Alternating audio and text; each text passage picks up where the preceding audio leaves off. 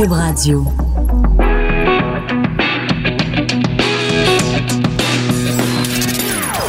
Des opinions bien à elle. Sophie Durocher. Son franc-parler ne laisse personne indifférent.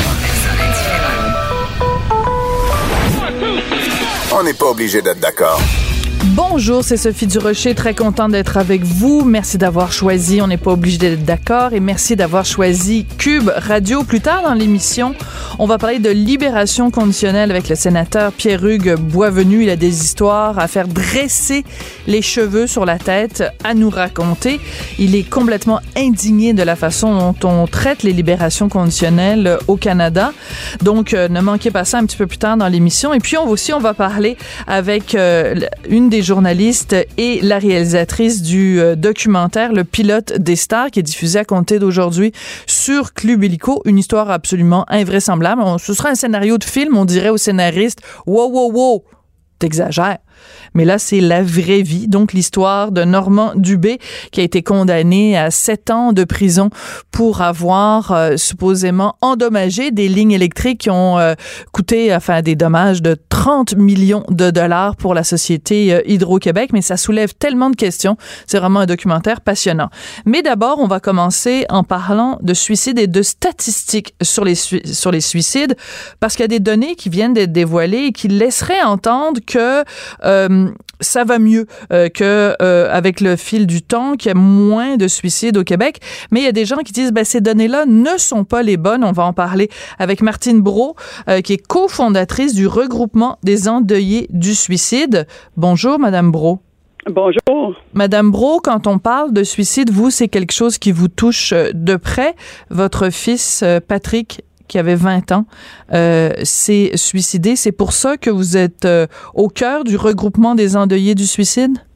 Euh, oui, c'est exactement pour ça, parce que depuis le, décès à Patrick, j'ai énormément lu, puis je me suis rendu compte que ça faisait vraiment longtemps qu'au Québec, il y avait beaucoup de suicides, et puis qu'on faisait honnêtement à peu près rien. Je te dirais, les données les plus vieilles que j'ai trouvées, c'est à peu près 40, il y a 40 ans. on avait 1100 suicides au Québec par année c'est encore à peu près la même chose. Euh, si on fait un petit comparatif avec mm. les, accidents d'auto, euh, on en avait 2200 il y a 40 ans, puis on est rendu à 359. Mm. On a beaucoup travaillé pour diminuer les décès sur nos routes. on a mis des bandes rugueuses, euh, le 1,5 mètres pour les vélos, des barrières à orignaux, des campagnes de sensibilisation, on en pu finir. Euh, puis pourtant, le, pour leur suicide, on fait rien, tu sais. Puis la donnée, mm. la dernière donnée que j'ai vue, le 2015, pour le suicide, c'était 1128. Oui. Puis là, ce que j'ai, j'ai sauté un petit peu cette semaine, j'ai vu qu'en 2016, euh, il marquait 1046. Euh, par contre, il semblerait que tous les rapports de coroner ne sont pas encore tout à fait rentrés. Donc, ce chiffre-là serait possiblement erroné. Puis moi, je voudrais pas non plus me péter les bretelles si une année on a 1046. Je veux dire en 1900, en 81, 84, 88, 89. Donc ces quatre années-là, c'est les seules quatre années dans les 40 dernières années où est-ce qu'on a eu un taux de, un nombre de suicides en bas de 1000. En fait, hmm. on a eu entre 1038 puis 1093. Ce que vous dites, si je comprends bien, Martine, c'est que de toute façon, un suicide, c'est un suicide de trop.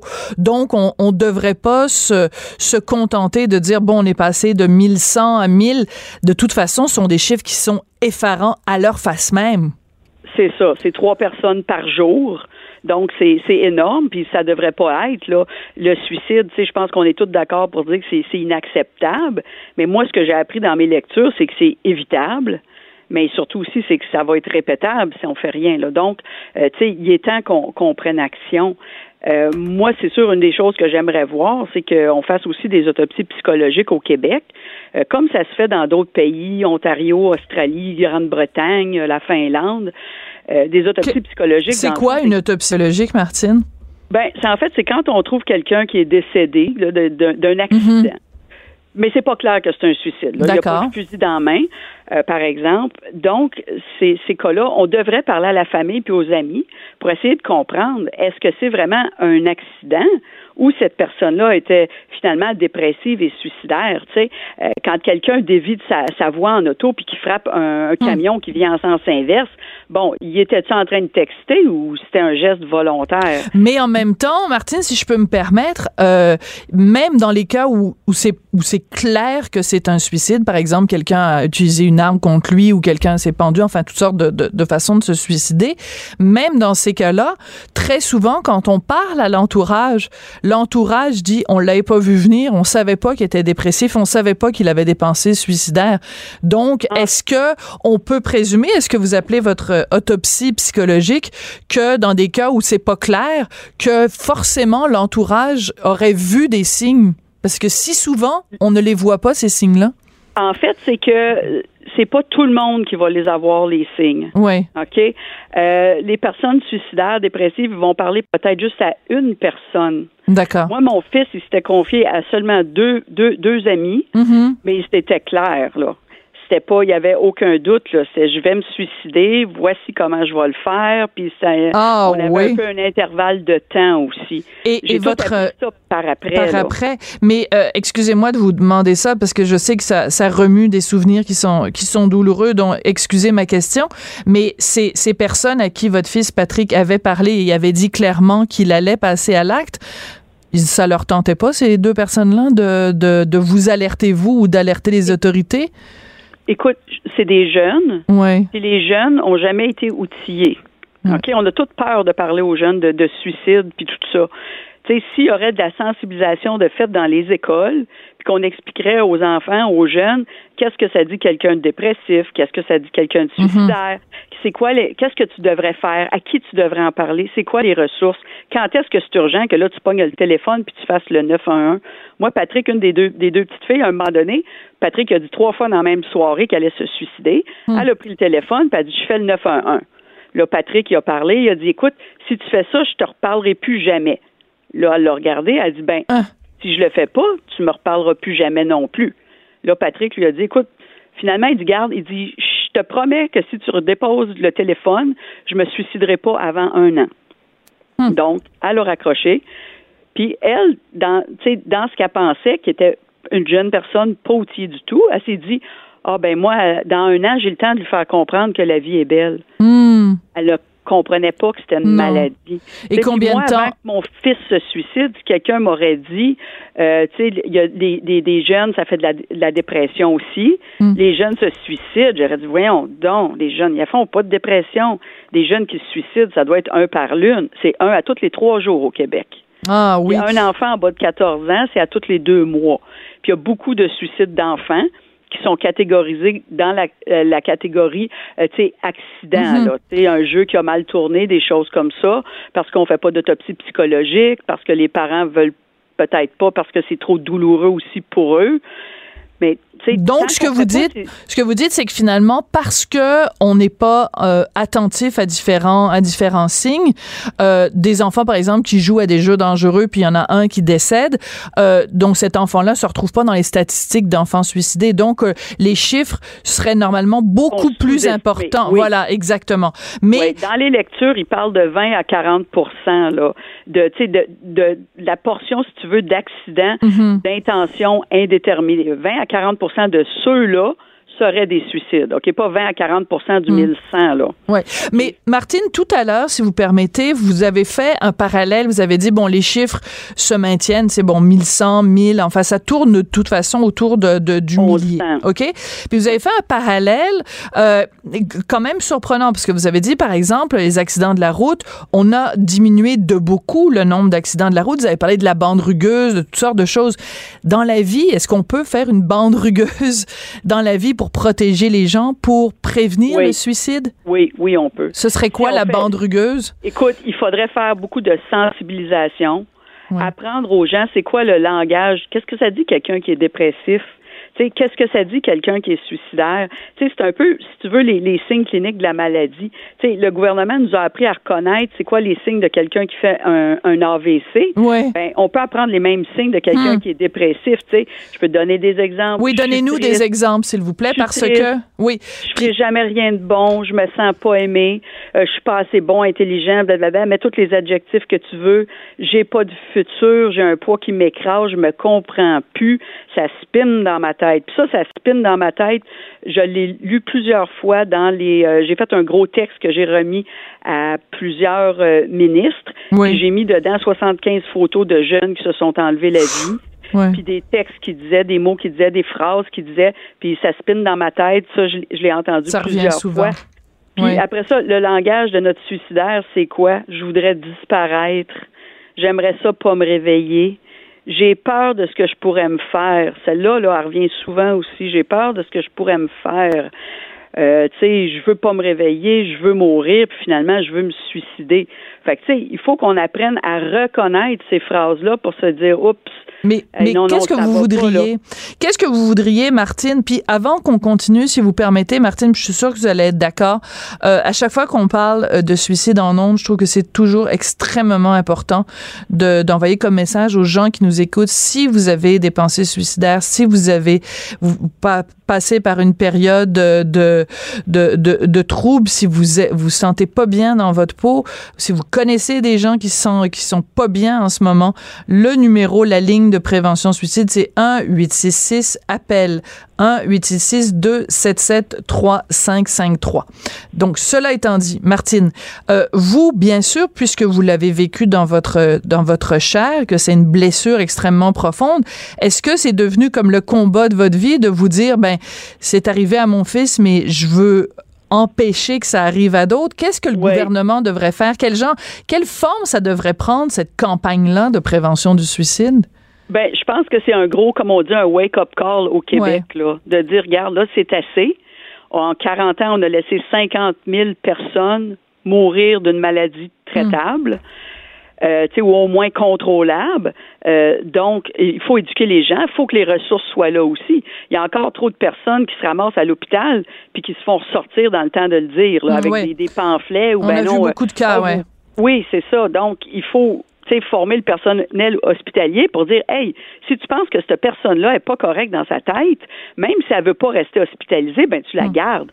Maître Ménard, il a bien expliqué la loi P38, puis c'est pas vrai qu'on peut pas garder quelqu'un contre son gré à l'hôpital si on pense qu'il a pas toute sa tête. Puis le, le projet Zéro Suicide, qui est, dans le fond, qui est un un projet qui a été commencé puis instauré dans d'autres euh, d'autres pays. Lui, ce qu'il dit un petit peu, c'est garde si la personne a des idées suicidaires, si elle a fait une tentative dans les derniers trois mois, ou si le clinicien, le médecin pense que cette personne-là ne va pas bien, ben, Mhm. ils se doivent les hospitaliser, puis de les, euh, euh, tu sais, de, de, les, de, de faire des, des, des, des diagno- un diagnostic précis, puis de, tu sais, de mettre cette personne-là en sécurité. Ouais. On peut pas retourner quelqu'un de suicidaire à la maison. Moi, j'ai une amie, son, elle a retrouvé son conjoint juste avant Noël dans le bois avec une corde. Il allait se pendre. Bon, ils l'ont rentré à l'hôpital à Québec. Ben, deux heures après, il était assis dans son salon. Tu sais, c'est comme, attends pendre. C'est les portes tournantes. C'est les salon? portes tournantes. Oui, ça, Oui. ça a été beaucoup Oui. euh, discuté dans l'actualité récemment parce Oui. qu'il y a eu plusieurs cas euh, qui ont été relevés.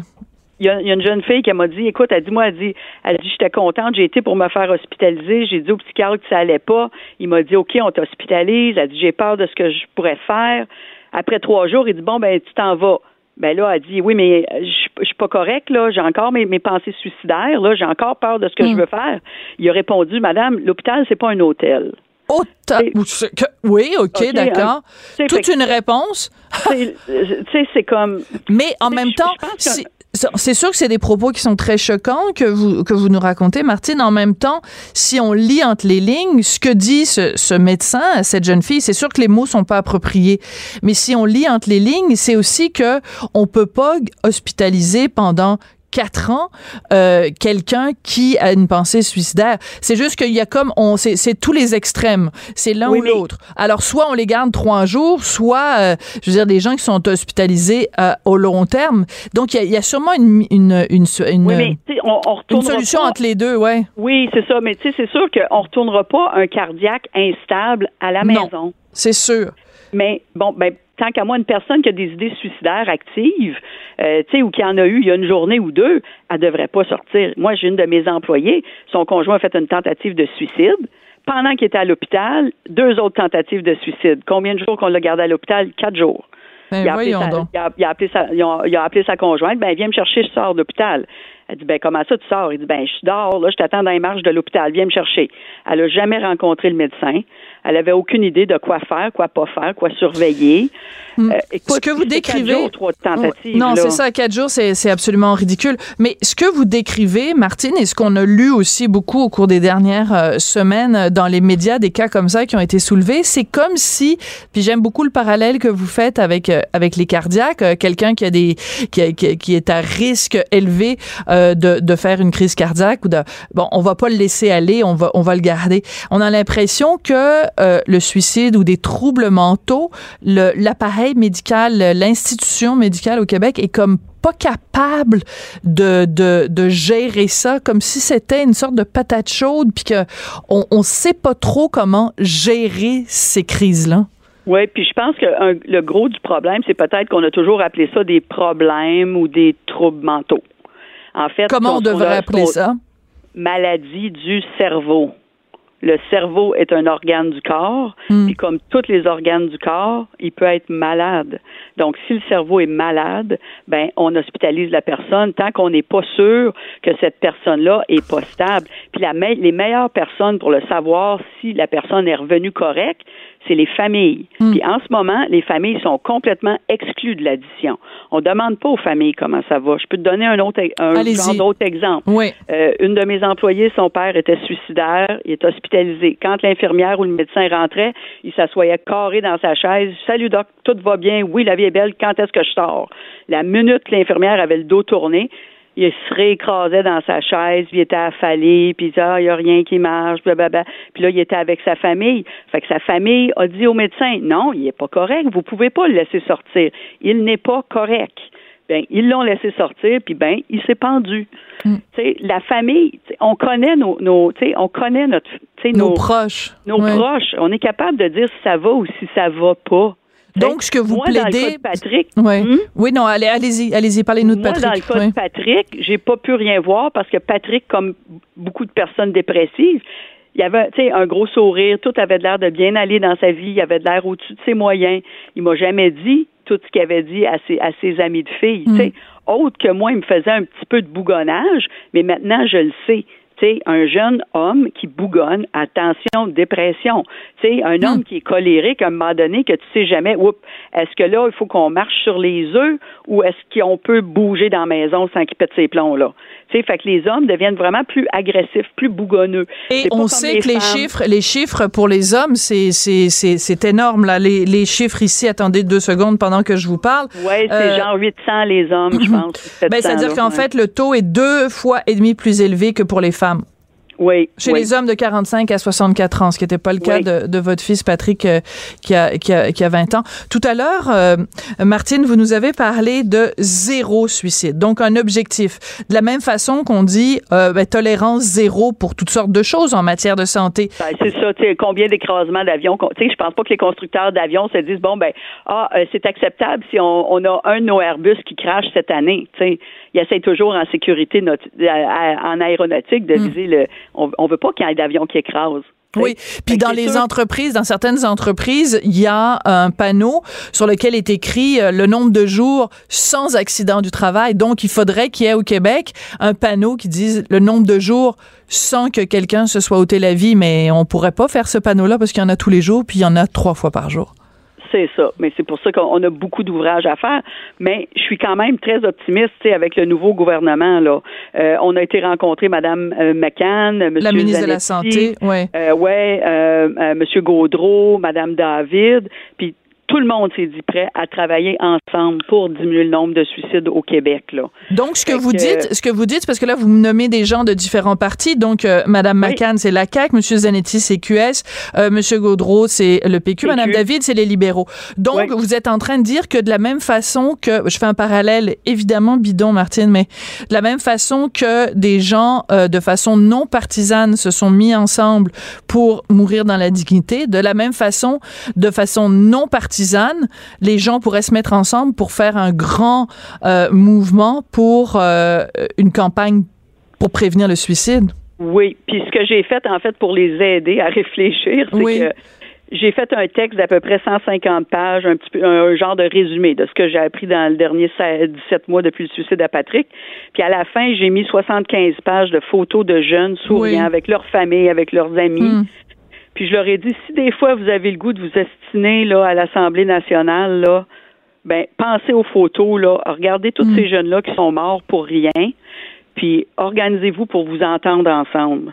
C'est un très bon message. Le suicide. Puis je pense que le message a passé très clairement là.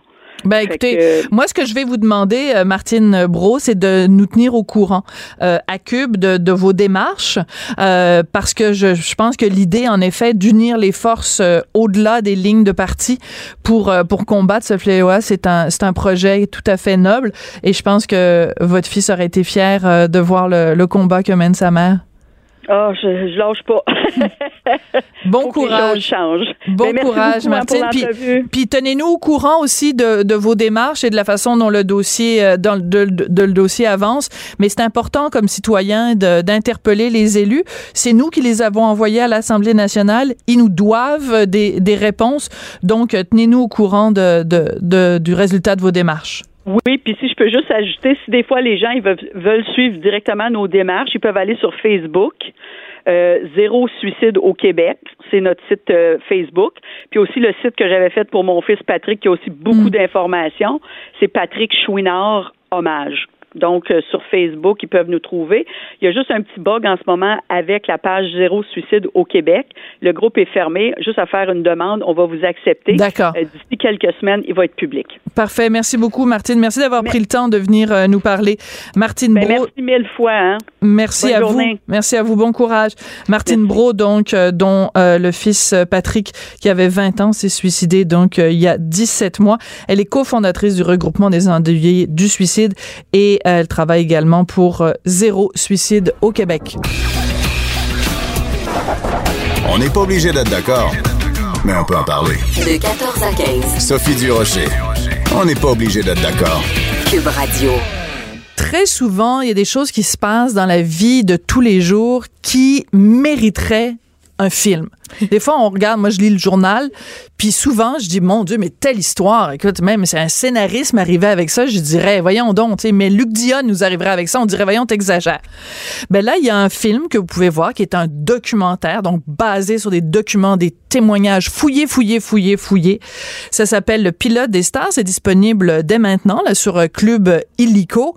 C'est une histoire vraie, mais honnêtement, on a l'impression que c'est un scénario de film de quelqu'un qui, qui, en a fumé du bon à la SQDC. Alors, ce documentaire, on le doit à Marie-Christine Noël, qui est journaliste au bureau d'enquête de Québécois, et Ninon Pedneau, qui est réalisatrice pour le bureau d'enquête. Elles sont toutes les deux en studio. Bonjour, mesdames. Bonjour. Bonjour. Bravo! Écoute, j'ai, dégusté chaque minute de ce documentaire. Donc, de quoi il s'agit? Il s'agit de Normand Dubé, donc une histoire qui a fait énormément de bruit.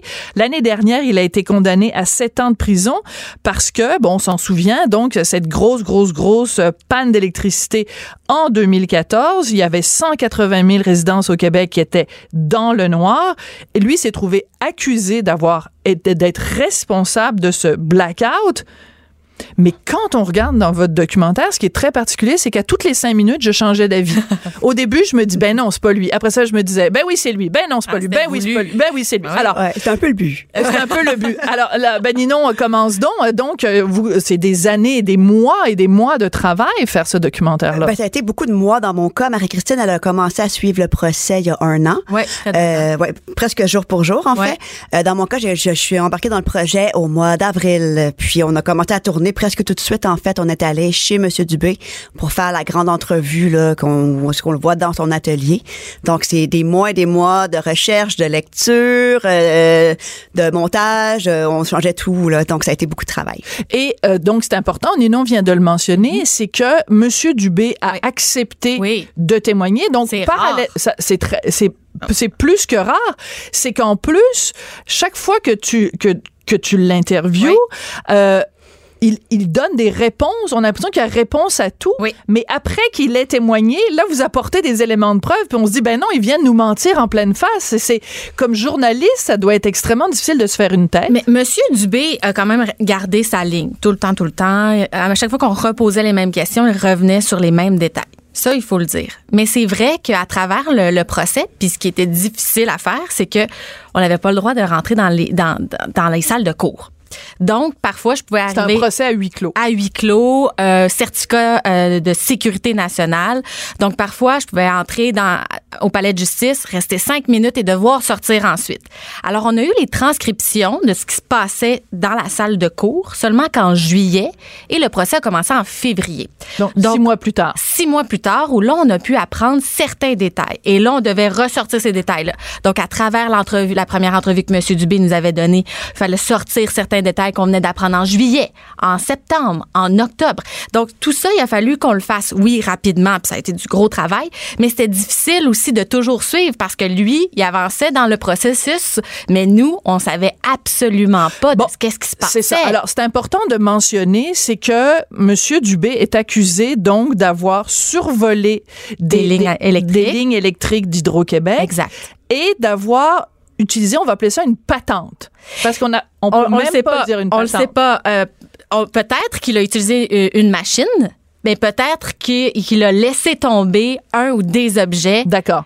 en plein vol. D'accord. La raison pour laquelle on fait super attention à ce qu'on dit, c'est que si euh, toi, Marie-Christine, ou toi, Ninon, ou moi, on dit ce qui s'est passé, on pourrait être accusé d'outrage au tribunal. Exact, moi, il n'y a aucune chance que je le dise parce que je ne le sais pas c'est quoi. Et quand vous allez regarder le reportage, vous ne on le ne saurez le sait jamais. pas. Et Ouais. non seulement on ne le sait pas, mais Ouais. on ne le saura jamais parce que les éléments de preuve ou les éléments euh, soulevés sur le modus operandi, c'est scellé à tout jamais. Alors, je veux qu'on écoute un extrait parce que ce qui s'est passé, c'est que Maxime Landry, notre collègue donc de, de TVA, quand les affaires sont sorties, lui, il a appris le modus operandi de M. Dubé.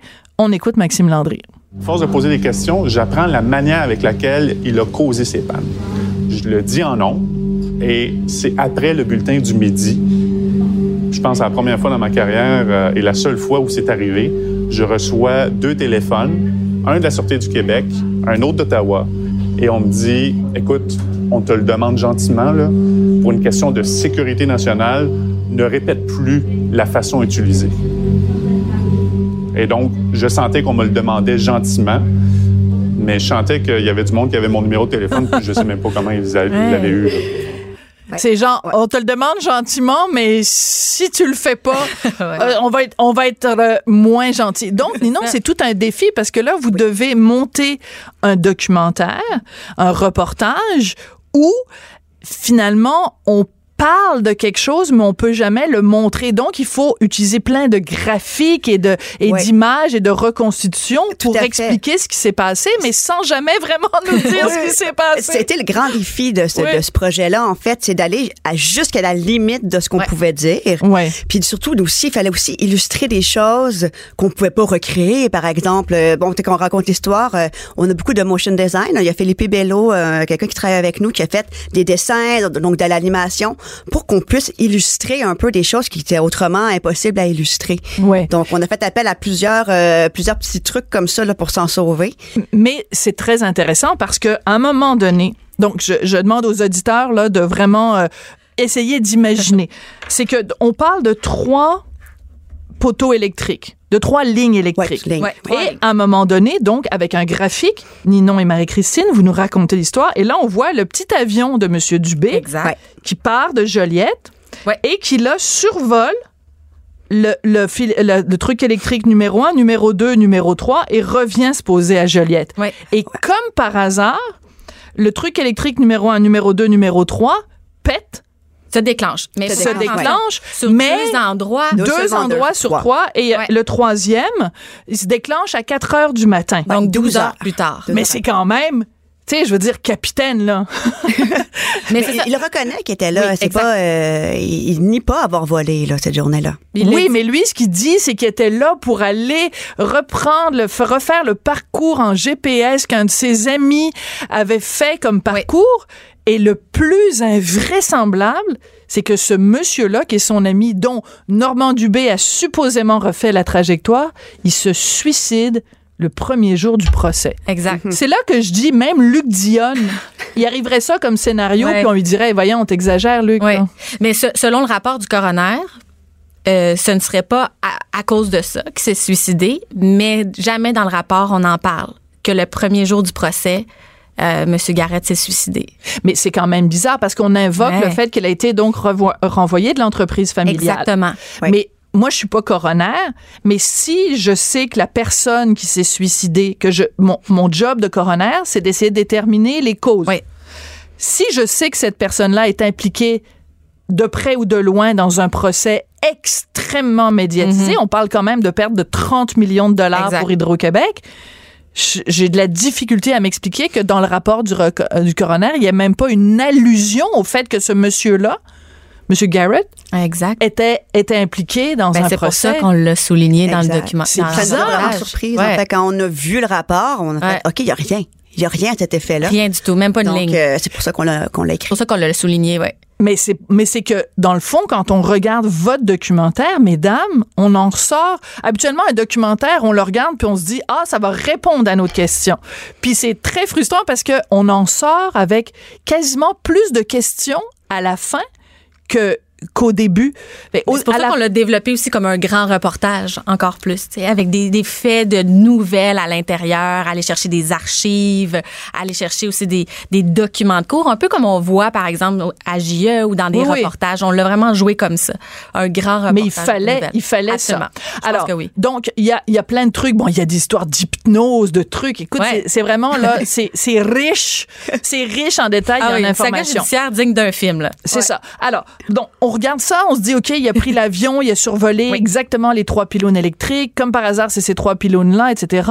Euh, il aurait utilisé une patente ou une affaire ou un, un On gugus. On n'a pas le droit de dire pas quel genre de truc peut-être c'est. pas. Peut-être pas, on ne sait pas. On ne sait pas. Et je tiens à spécifier que avant d'entrer en onde, j'ai demandé à Marie-Christine et à Ninon, je leur ai dit, hey, les filles, je vous paye un verre, on s'en va au bar à côté, puis vous allez me dire c'est quoi? Elles n'ont pas le droit. Non. Parce Non, que non, si vous vrai. me le dites, vous allez pouvoir être accusé Ouais. d'outrage au tribunal. C'est quand même assez fascinant. Alors, ce monsieur, Normand Dubé, Ouais. on passe notre temps à dire, coudon, il est-tu coupable, il est pas coupable, il est coupable, il est pas coupable. Il est incriminé aussi dans une autre cause qui n'a rien à voir avec Hydro-Québec. Euh, là où il habite, à Sainte-Anne-des-Plaines, donc il y a eu des incendies criminels. Et au procès, on a sorti des enregistrements de lui où il appelle un employé, une employée municipale. Oui, Ouais. ben, oui, une employée municipale, et c'était pour montrer, pour la couronne, là, voulait montrer son caractère bouillant. Voilà. Et bouillant il est. On écoute le deuxième extrait du documentaire Le pilote des stars. Ouais, bonjour. Ça va bien? Non, ça va mal en tabarnak à cause de toi. Comment ça? Comment ça? Tu demandes comment ça? Oui, ce gros passé, mais que je le revois à la chute, là. Fais pas de rêve comme Ah, ça. tabarnak, il va se faire les sangs sacrament. L'estime insignifiant m'a déjà donné son alerte. Je sais exactement ce qu'il reste. S'il veut qu'on y aille, là, c'est- on va y aller chez eux. Moi, ça va être après heures de bureau, parce que des fois, dans le jour, j'ai pas le temps. Fait que ça pourrait être après le souper. Je suis allé à la chute, un rapport d'entrée pour déclarer un hélicoptère. Point à la ligne. Sinon, si j'ai pas d'affaire là, puis tabarnak, la, la vengeance, un plat qui se mange froid. Puis tabarnak, tout le monde l'a mangé. Il fera pas, il fera pas autrement. Alors, euh, donc, c'est Ouais. assez. Alors, c'est intéressant parce que là, il, il dit tabarnak, gros porc, la Ouais. vengeance est un plat qui se mange froid. On se dit, OK, il parle comme ça à un employé, une employée municipale pour une truc de question de terrain, puis de Ouais. ci, puis tout ça. Ouais. Donc, la, la, la, couronne a utilisé ça pour montrer que c'est quelqu'un qui, quand il décide de se venger, il, il fait des menaces quand même assez claires. Ben, c'est surtout pour montrer son caractère, mais il faut dire que ces enregistrements-là, que vous qu'on vient d'entendre, Ouais. étaient dans l'ordinateur de M. Dubé. C'est lui qui les a gardés. C'est, c'est, c'est lui-même qui a archivé ces. Et là, ça m'amène à autre chose, c'est que oui, il gardait des plein de renseignements Mhm. sur plein de monde qui étaient ses ennemis, donc c'est ce qu'on a découvert dans son ouais. ordinateur. Ouais. Mais si on en croit la couronne qu'il a- il aurait agi contre Hydro-Québec pour se venger d'Hydro-Québec, dans son ordinateur, il y a rien. Rien, Rien aucun plan. tout. Rien du tout. Alors, Donc, Fait que Rien. Rien du tout. Même pas Comment vous expliquez ça? Est-ce qu'on, a- est-ce qu'on, est-ce que vous avez une théorie? on, on Est-ce que peut vous avez difficilement l'expliquer. Et Ben on peut oui. pas se prononcer non plus, évidemment. Bon, il a été reconnu coupable par un juge, mais pour quel- quelqu'un qui documente autant euh, les gens Tout avec était qui il y a des conflits, euh, c'est quand on, a- on été très surprise de, de, de constater qu'il y avait rien dans son Ben, ordinateur, pour pas de plan, pas C'est ça. rien. là. Et c'est pour ça qu'on a posé la question à la Ouais. couronne. Avec tous ces documents-là. OK, mais pour ce qui est de, de- d'Hydro-Québec, ben, il n'y avait rien. Rien du tout. Donc, c'est pour Non. ça que je dis, dès le début, à toutes les cinq minutes, on change d'avis. Parce que moi, je me disais, ben voyons, le plan et tout ça, il traverse par-dessus.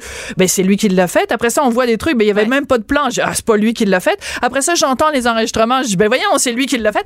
C'est vraiment comme un, on, Ouais. on dit en anglais, c'est comme dans un roman policier, là, on dit who done it? Mm-hmm. Ben là, on se dit, c'est lui, c'est pas lui, c'est pas lui, c'est pas lui, c'est pas lui. En tout cas, bon, bref. Il lui va en appel, donc, de son, de sa condamnation. Exactement. Donc, l'histoire n'est absolument pas terminée. Non, Non. et son procès pour les incendies qu'on vient de parler débute le 12 février, donc mardi prochain.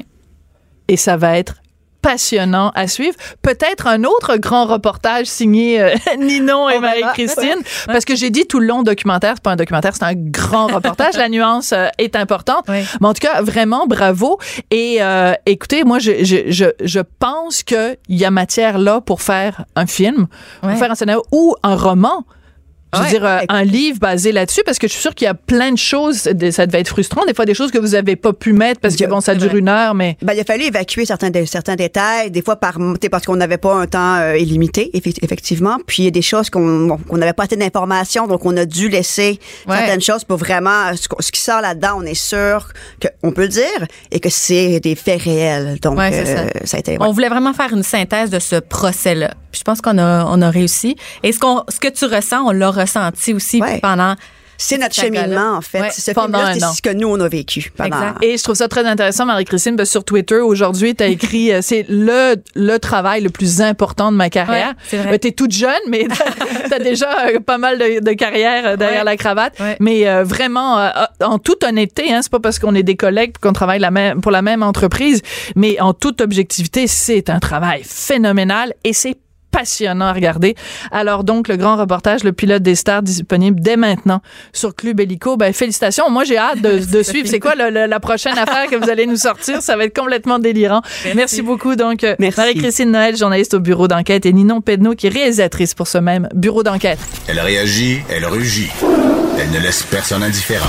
De 14 à 15. On n'est pas obligé d'être d'accord. Le sénateur Pierre-Hugues Boisvenu, sénateur euh, conservateur, est absolument furieux. Euh, il a écrit euh, tout récemment un texte qui s'intitule Trudeau, donc euh, Justin Trudeau, libéralise les libérations conditionnelles. Il trouve en fait que c'est comme une porte tournante. Ça, c'est beaucoup trop facile d'obtenir une libération conditionnelle. Et il cite plusieurs cas. Plutôt que je vous les raconte, il va nous les raconter lui-même, le sénateur Pierre-Hugues Boisvenu, donc qui est au téléphone. Bonjour. Madame Desrochers, bonne journée, surtout bonne journée à tous les auditeurs de Cube Radio euh, dans la région de Montréal. Ah, Et ça fait plaisir. Internet, Bon, ben, ça fait longtemps qu'on se parle à un moment donné. C'est parce que mon nom, c'est Sophie Durocher. Vous m'appelez toujours. Desrochers, mais je vous aime quand même, euh, monsieur bienvenu. Parce que j'ai un bon ami qui s'appelle Desrochers. Ah, je vous taquine. Je vous taquine, c'est tellement pas important. puis C'est comme un running Sophie. gag. C'est un- comme un running gag entre nous deux, c'est pas grave. Euh, Monsieur Boisvenu, euh, j'ai lu votre texte, donc euh, vous en avez vraiment euh, contre euh, ce, ce, ce, ce processus beaucoup trop euh, indulgent de libération conditionnelle. Vous racontez, euh, par exemple, un cas qui est survenu euh, récemment, euh, le cas de Sharon Baksh. Alors, expliquez-nous de quoi il s'agit, parce que c'est, c'est, c'est, les détails sont assez troublants.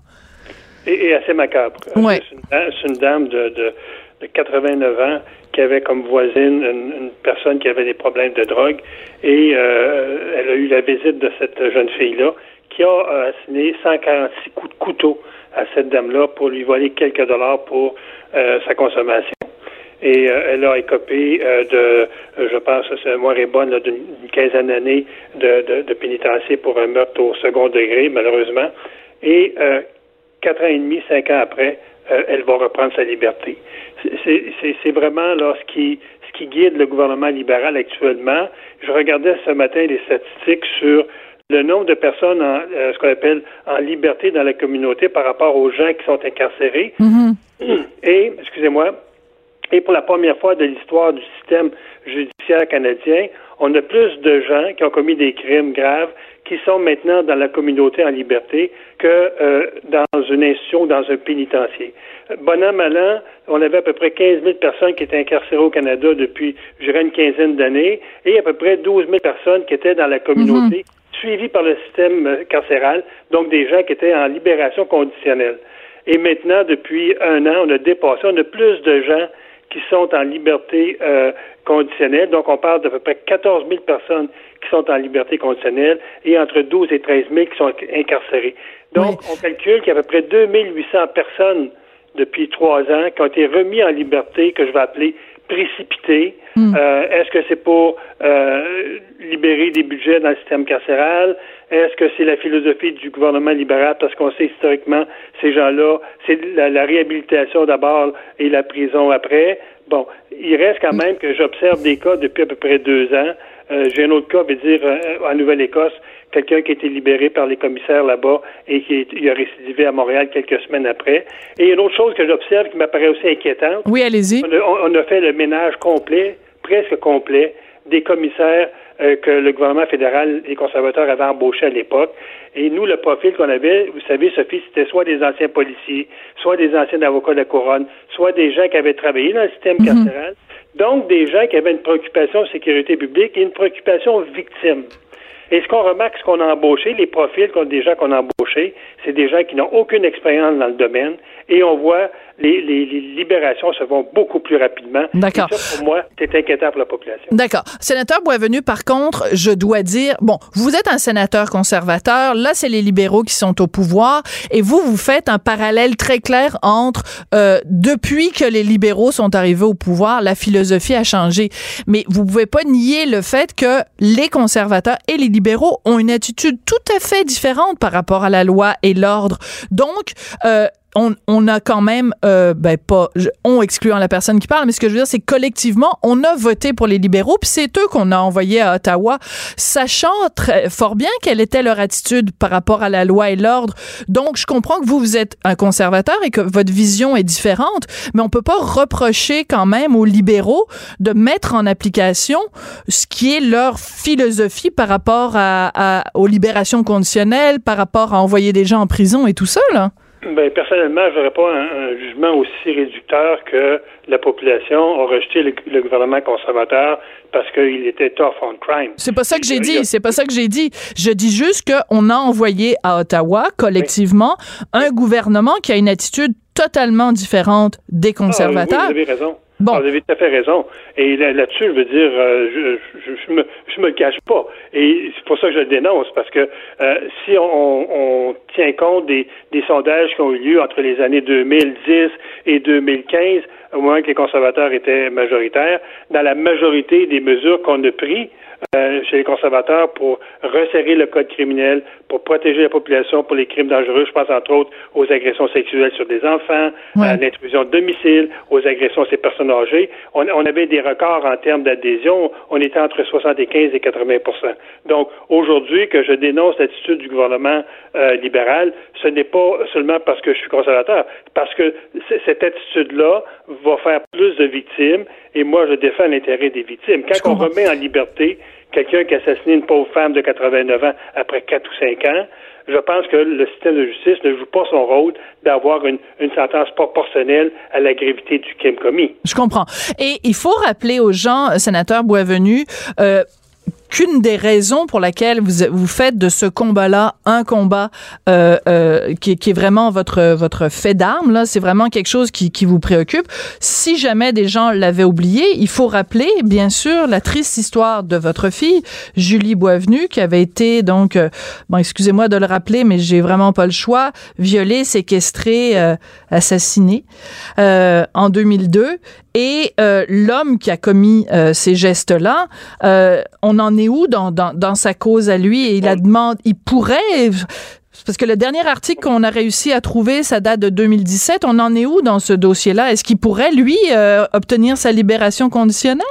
Bon, bon d'abord, on sait que c'est un récidiviste qui avait récidivé à deux reprises avant d'assassiner Julie. Entre autres, cette jeune fille en Gaspésie qui avait été agressée sexuellement pendant une douzaine d'heures. Arc. Et euh, Euh, il devait se présenter en 2017 parce que lui est admissible une libération après 15 ans. C'est l'ancien régime. Hein? Ouais. Les gens qui commettaient des crimes, même des crimes prémédités, avaient droit à une révision de leur sentence après 15 ans. Il ne s'est pas présenté. Et, et je comprends pourquoi, parce que moi, j'ai un relevé de ses, de ses efforts dans le système carcéral pour se reprendre en main et euh, il a échoué à peu près 90% des programmes. Ah Et oui. Il a, il a commencé ses programmes euh, huit ans après son incarcération. Donc, c'est quelqu'un qu'on sait que lorsqu'il va se présenter devant la commission, dépendamment de la qualité des commissaires qui vont être là, évidemment, parce que, comme je l'ai dit tantôt, on a à peu près congédié tous les commissaires pour les remplacer Mhm. par des, des, des novices. Et si ces gens-là ne voient pas, euh, je dirais, les, les retards de cet individu-là, La dangerosité. Ouais. comportement encore déviant en, en- en- dans le pénitencier parce que je suis informé de l'interne qui a un comportement très déviant, ben, il, il peut passer comme une lettre à la porte, à la poste, comme cette, cette, cette- cette jeune fille-là qui le fait, comme la personne au Nouveau-Brunswick, comme pas seulement des dizaines actuellement qui sont vraiment en liberté avec des analyses très primaires sur le plan de la dangerosité. Donc, qui qui écope en bout de piste, c'est la société. Et Oui. le pire, c'est lorsqu'on veut que ces, ces commissaires-là rendent des comptes à la société parce que ces gens-là récidivent, ben c'est, c'est, c'est, on joue au poisson, dans le fond, on n'entend rien, on attend une, euh, on attend un, un son de criquet. Les- ces gens-là ne se justifient jamais, même si c'est des erreurs qui sont commises. Donc, c'est important, lorsque des gens qui sont remis en liberté, comme cette fille-là qui a assassiné cette dame-là, c'est important d'en parler. Parce que si nous n'en parlons pas, c'est un système qui, qui donne beaucoup plus de chances aux criminels, qui reconnaît, je veux dire, euh, un traitement équitable pour les victimes. Oui. Donc, vous nous dites que euh, le meurtrier de votre fille est encore euh, en prison et donc il, il se présentera pas parce que bon, il sait que de toute façon, il a, les, les chances sont, sont moindres. Ce que vous craignez, en fait, euh, avec ces libérations conditionnelles après, après peu d'années, euh, si on en accorde trop de libérations conditionnelles, c'est que ces gens-là deviennent des récidivistes qui, et qu'à ce moment-là, ils fassent des nouvelles victimes. Puis là, ce sera trop tard à ce moment-là de se retourner vers les commissaires puis de dire, ben regardez, vous l'avez laissé sortir. Cette personne-là Ben, que- quand vous êtes incarcéré et vous êtes libéré quatre ans et demi après, les deux premières années, vous n'avez rien reçu comme programme parce que vous êtes en attente de votre procès. Donc, il n'y a aucun service.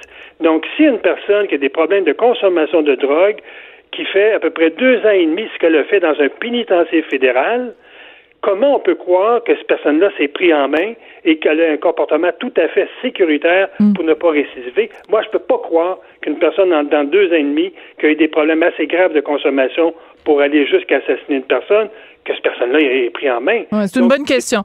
C'est une bonne question. Et puis, bon, ben, vous allez évidemment continuer à, à- à suivre euh, ce dossier-là. Et euh, enfin, en effet, 149 coups de couteau là, sur une femme de 89 ans, c'est vraiment macabre et, euh, et assez euh, sordide. Euh, Monsieur Boisvenu, c'est toujours un plaisir de vous parler. C'est toujours euh, triste de devoir rappeler euh, ce qui est arrivé à votre fille. Mais euh, bon courage. Madame Durocher, c'est toujours un plaisir de vous parler. Elle réagit, elle rugit. Elle ne laisse personne indifférent. De 14 à 15. On n'est pas obligé d'être d'accord. Vous avez sûrement entendu à plusieurs reprises Ingrid Falaise témoigner de l'histoire d'horreur qu'elle a vécue euh, aux mains d'un conjoint euh, violent. Vous avez peut-être lu euh, son livre, ses livres, Le Monstre. Vous savez que c'est de, ça a été fait en série. Ça va être présenté sur ici.tout.tv à partir du 21 février. J'ai vu la bande-annonce aujourd'hui. Je vous le dis, là, ça glace le sang. Et je vous prédis que cette série-là, Le Monstre, va avoir le même genre d'impact que Fugueuse, qui avait été présentée euh, à TVA. Ce sont des séries qui sont extrêmement importantes parce qu'elles lèvent le voile et mettent les projecteurs sur des phénomènes sociaux extrêmement troublants. Et dans la bande-annonce du monstre, à un moment donné, il y a une psychologue qui dit à la mère de la victime, elle lui dit, vous savez, toutes les histoires de violence conjugale commencent par une histoire d'amour. Peux pas savoir à quel point cette phrase-là m'est restée en tête. Je pense que ça va être une série qui va marquer les esprits, comme je le disais, comme Fugueuse nous avait alerté à, la cause du proxénétisme. C'est vraiment un drôle de monde dans lequel on vit. Merci beaucoup d'avoir écouté. On n'est pas obligé d'être d'accord. Cube Radio.